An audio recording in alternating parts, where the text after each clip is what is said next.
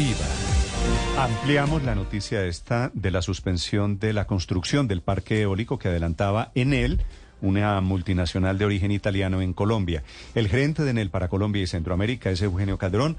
Doctor Calderón, buenos días. Buenos días, Néstor.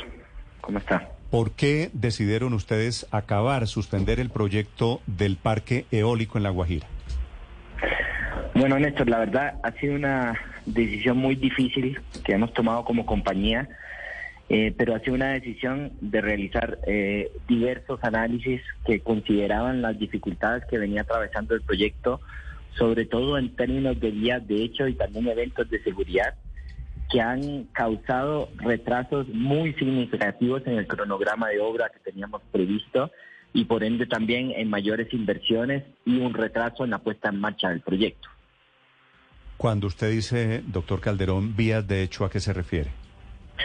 Hemos tenido bloqueos de manera constante en un proyecto eh, como estos. Cuando estás en construcción es importantísimo mantener un ritmo constructivo. Mm. Eh, los distintos bloqueos o vías de hecho que pues hemos ido sufriendo desde, desde que iniciamos la construcción, pues han afectado de manera importante el avance, el rendimiento constructivo para que se haga una idea, en el año 2022 solo pudimos trabajar la mitad del tiempo y en lo que llevamos de estos meses del 2023 solo hemos podido trabajar el 40% del tiempo. Entonces esto son impactos muy significativos en los programas de obra que se tienen. Sí. ¿Y, la, ¿Y los bloqueos y las vías de hecho han sido de qué comunidades exactamente, doctor Calderón? Eh, en realidad ha sido de distintas eh, personas, comunidades, familias. Eh, nosotros lo que hemos visto es que eh, han habido altas expectativas sociales en este aspecto mm. y estas vías de hecho pues deberían en exigencias que superan el marco de actuación de la compañía. pero pero pero si le parece vamos por partes. El proyecto está en La Guajira entre Uribia y Maicao, ¿cierto?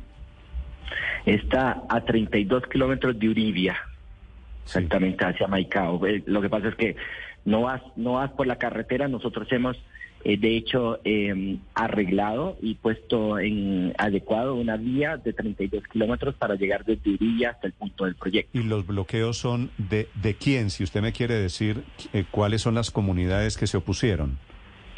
Sí, eh, en, realidad, Néstor, como te decía, no, no hay comunidades en específico que se oponen. Nosotros tenemos una zona de influencia de 13 comunidades en el parque. Las 13 comunidades del parque en general siempre ha mantenido un apoyo pues bastante constante, pero distintas divisiones también que se han ido enfrentando o, personas eh, que han regresado de Venezuela, pues han hecho que las consultas previas, pues de acá no puedes empezar ningún tipo de construcción, ni te dan, ni te otorgan la licencia ambiental, mm. si no has previamente protocolarizado las consultas previas. Nosotros hemos protocolarizado en el año 2017 aproximadamente más de 30 comunidades eh, y solo en lo que llevamos de, construcción en este momento, pues hemos entregado más de 9.100 millones que están relacionados precisamente con estas obligaciones. Pero cuando usted dice cuando usted dice exigencias económicas, ¿les estaban pidiendo plata por debajo de la mesa? La, la, verdad es que son distintas distintas situaciones. Es difícil eh, eh, tratar de generalizarlo, ¿no? Nos hemos encontrado muchas dificultades exigencias económicas, exigencias de compensaciones adicionales, exigencias de abrir consultas previas. Nosotros eh, en este aspecto pues hemos mantenido una disposición al diálogo siempre de mediación, de generar mesas de trabajo, de... Pero no me ha contestado, doctor Calderón, ¿estas comunidades les estaban pidiendo plata por debajo de la mesa? Yo no lo podría tampoco, Néstor, pues la verdad es, un, es, es una, una situación que se van generando mm. en, en, en, cada una de las distintos bloqueos, ¿no? Es difícil. Por eso, pero es que lo que quiero, lo que quiero entender es el mapa. Les bloqueaban el acceso a las obras, ¿cierto? Les bloqueaban las vías. Les pedían plata, les montaban consultas previas. ¿Los aburrieron? ¿Es lo que usted me está diciendo? Nosotros estuvimos em, pues eh, teniendo constantes bloqueos en distintos puntos en el acceso al proyecto también, en los 32 kilómetros de la vía, en algunos momentos en algunas partes del parque. A pesar de tener protocolarizadas pues todas las consultas Mm. previas que esto requiere. Entonces ¿De las qué, de qué obligaciones tamaño eh, es el parque eólico que ustedes estaban construyendo? son 205 megas, eh, Néstor, que son aproximadamente mil eh, gigavatios hora que Sí, se- pero no, pero digo no, no capacidad instalada de este parque ¿Eh? de energía eólica, sino físicamente el terreno era qué tan grande. Eh, aproximadamente 3.000 hectáreas. Aproximadamente. Es una extensión. ¿Y qué pasa con esas 3.000 hectáreas si ustedes abandonan el proyecto? Nos, a ver, cuando eh, vas a generar una construcción de un proyecto en esta zona, tienes que tener las consultas previas. Esta es la autorización para entrar en las distintas terrenos, porque estos son propiedades de comunidades indígenas. Mm. Entonces, con estas consultas previas, pues se generan unos mecanismos de compensación por todo el proceso constructivo que tiene el proyecto. Si el proyecto en este caso no se construye, se suspende, que es la decisión que hemos tomado el día de ayer de suspenderlo indefinidamente, no se generan este tipo de compensaciones. Por lo tanto, corresponde, como lo hemos dicho, primero la suspensión, evaluar qué escenarios en este aspecto podemos tener para darle continuidad constructiva, ya sea con el gobierno, que hemos tenido también una apertura también muy fuerte de ellos, también otras empresas que puedan estar interesadas, considerando que Minteji es el proyecto con más avance constructivo en esta zona. Sí, doctor Calderón, estamos hablando de cuántos puestos de trabajos en las diferentes fases del proyecto, en la preconstrucción y en la construcción y ya en la parte de operación de este proyecto eólico. Y, eh, nosotros hoy tenemos más de 500 personas contratadas, así las hemos tenido en, en promedio durante todo este tiempo. Entonces entenderán que, que estos son parte de los costos que muy importantes, que cuando recibes bloqueos mantienes toda esta cantidad de personas contratadas, las maquinarias, y pues te termina afectando de manera importante las inversiones estimadas que tenías. Estas Sí. 500 personas, eh, nosotros eh, pensábamos en, en la etapa de operación estar alrededor de 20 personas, y a la fecha ya hemos contratado más de 940 personas, si, si hacemos el, el, el zoom. Eh, la 350 de las 540 que tenemos hoy son originarias de Guajira. Sí, eso quería preguntarle. ¿Cuánto el porcentaje que tienen ustedes en total de oriundos de La Guajira, de indígenas, hay allí entre los contratados? Sí, como te decía, hoy tenemos más de 500, 350 son de, de Guajira, que son 65%. Privilegiamos en este aspecto, siempre como compañía, con nuestros proyectos de creación de valor, una de las cosas en las que focalizamos mucho es dar trabajo a las personas de las zonas de influencia del proyecto. Sí, doctor Calderón, ¿ustedes alcanzaron a comprar los, los molinos para hacer la operación de energía eo- eólica? Nosotros compramos todos los aerogeneradores, de hecho todos estos aerogeneradores tienen aproximadamente un año de estar almacenados en Puerto Brisa. ¿Cuántos Eh, tienen? ¿Cuántos tienen eh, en total aparatos individuales? Son, son 41 en total, 41 eh, eh, aerogeneradores. ¿Y esos bueno, están- se, se pierden o sirven o se los llevan para otra parte? No, Nosotros ahora con esta autorización que hemos recibido de la suspensión vienen dos, dos puntos que son muy relevantes. El primero es la evaluación potencial de venta del proyecto y la segunda también que irá en paralelo es vender estos aerogeneradores en el mercado internacional si es que es necesario, si es que no se activara o no hubiera interés de alguna empresa, de gobierno, de una continuidad constructiva del proyecto. Doctor Calderón, ¿esto último que dice usted quiere decir que el proyecto se abandona? ¿O hay algún plazo para eventualmente retomar la construcción del, del parque eólico?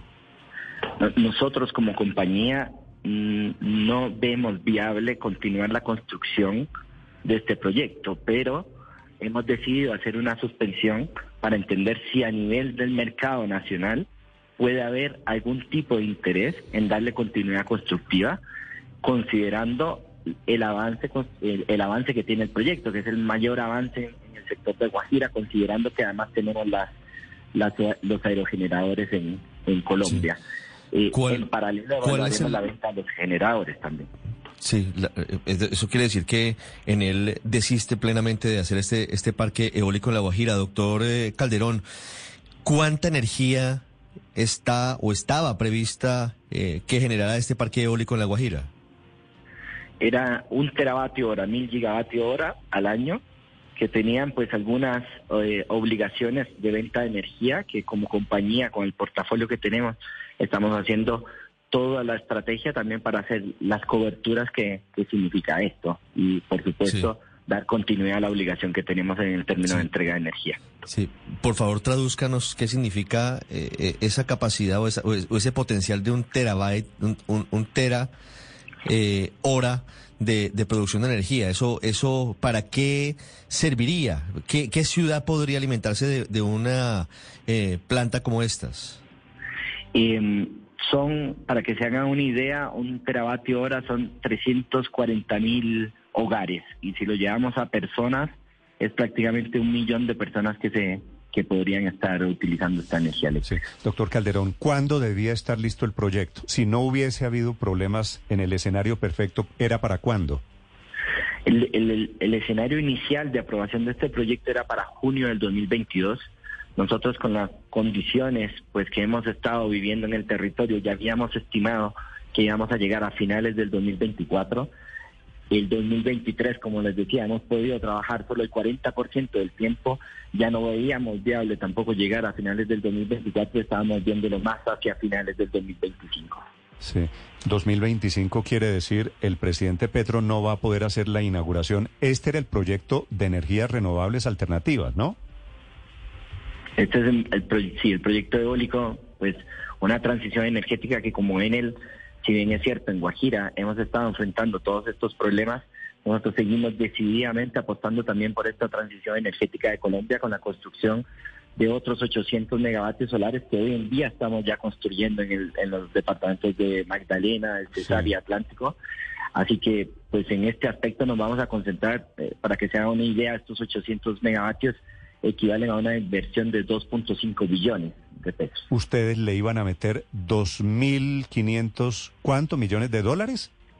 No, 2.5 billones de pesos significa la inversión que estamos haciendo ah. en los 800 megavatios que seguimos construyendo de tecnología ¿Y el, solar. ¿Y el parque este de La Guajira del que estamos hablando, cuánto les valía a ustedes a él?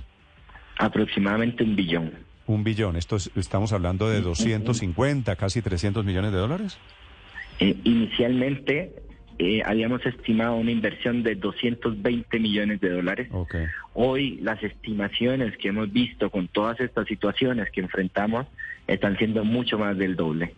Ah, ¿Y esa plata la pierden? Nosotros, eh, precisamente por eso este proceso de suspensión y este proceso de evaluación de potenciales ventas, este proceso también en paralelo que pues que evaluaremos de colocar estos aerogeneradores en algún otro mercado, si es que es necesario. Doctor Calderón, ¿quién podría estar interesado en comprar lo que ustedes ya montaron y en terminar el proyecto? ¿Será posible que algún otro privado lo pueda hacer, pues teniendo en cuenta la experiencia que ustedes ya vivieron con, con toda esta situación? o ya le tocaría, o ya le tocaría comprarlo al gobierno o Ecopetrol. ¿qué, tal que Ecopetrol les, les dijera estamos interesados en comprar eso? ¿A ustedes les sonaría, doctor Calderón?